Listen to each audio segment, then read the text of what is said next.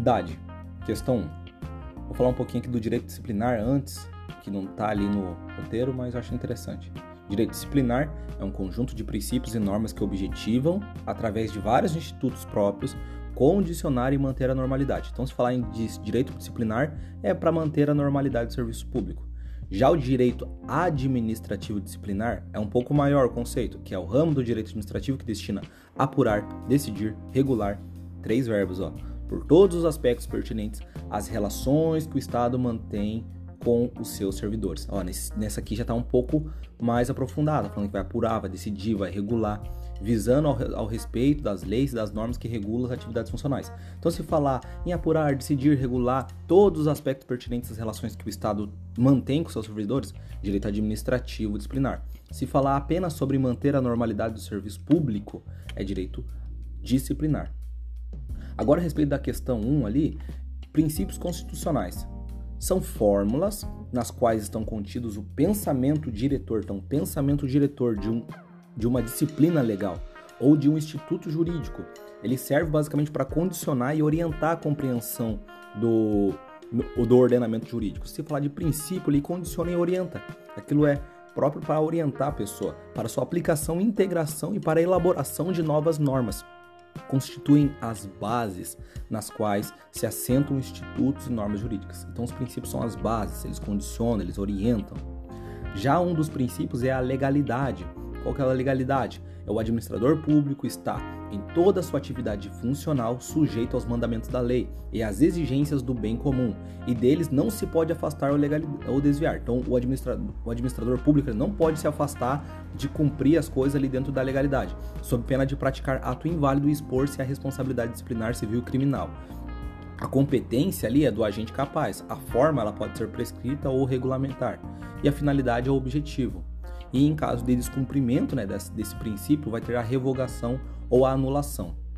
Já da legalidade mitigada, não está ali né, do, no roteiro, mas acho interessante falar.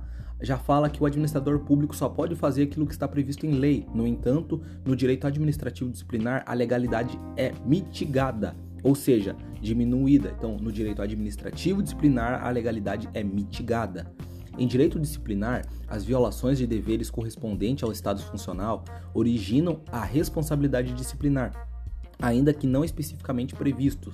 Ou seja, não tem aquela tipo a pessoa não poder ser punido por algo que não está constituído em lei, porque as violações de deveres correspondentes ao estado funcional originam-se a, a responsabilidade disciplinar, ainda que não especificadamente previsto.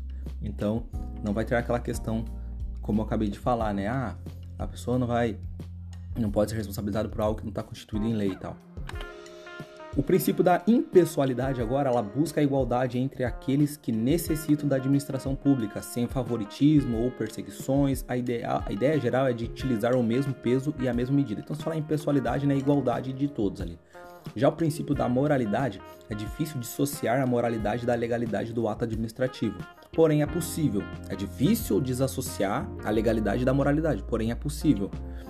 No caso, a lei pode ser cumprida moralmente ou imoralmente. Digamos assim, você pode cumprir a lei, então você está fazendo certo, mas será que você está fazendo de forma moral ou imoral?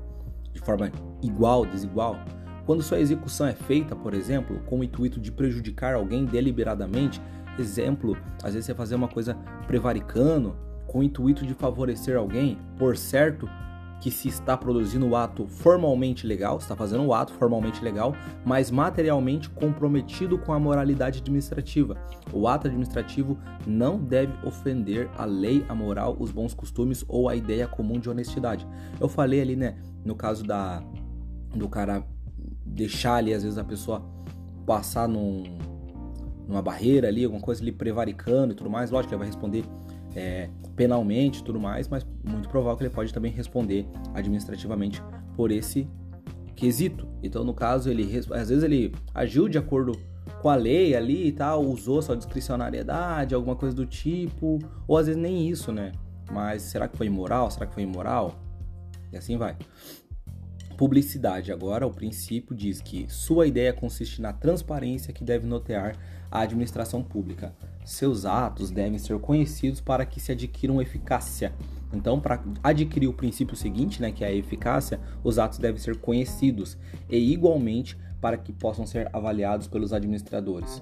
É, não se pode admitir que um ato surta efeito se não for de domínio público, principalmente dos interessados. Principalmente dos interessados. Então não se pode admitir que surta efeito, né, uma punição ou algo do tipo, sem o conhecimento público.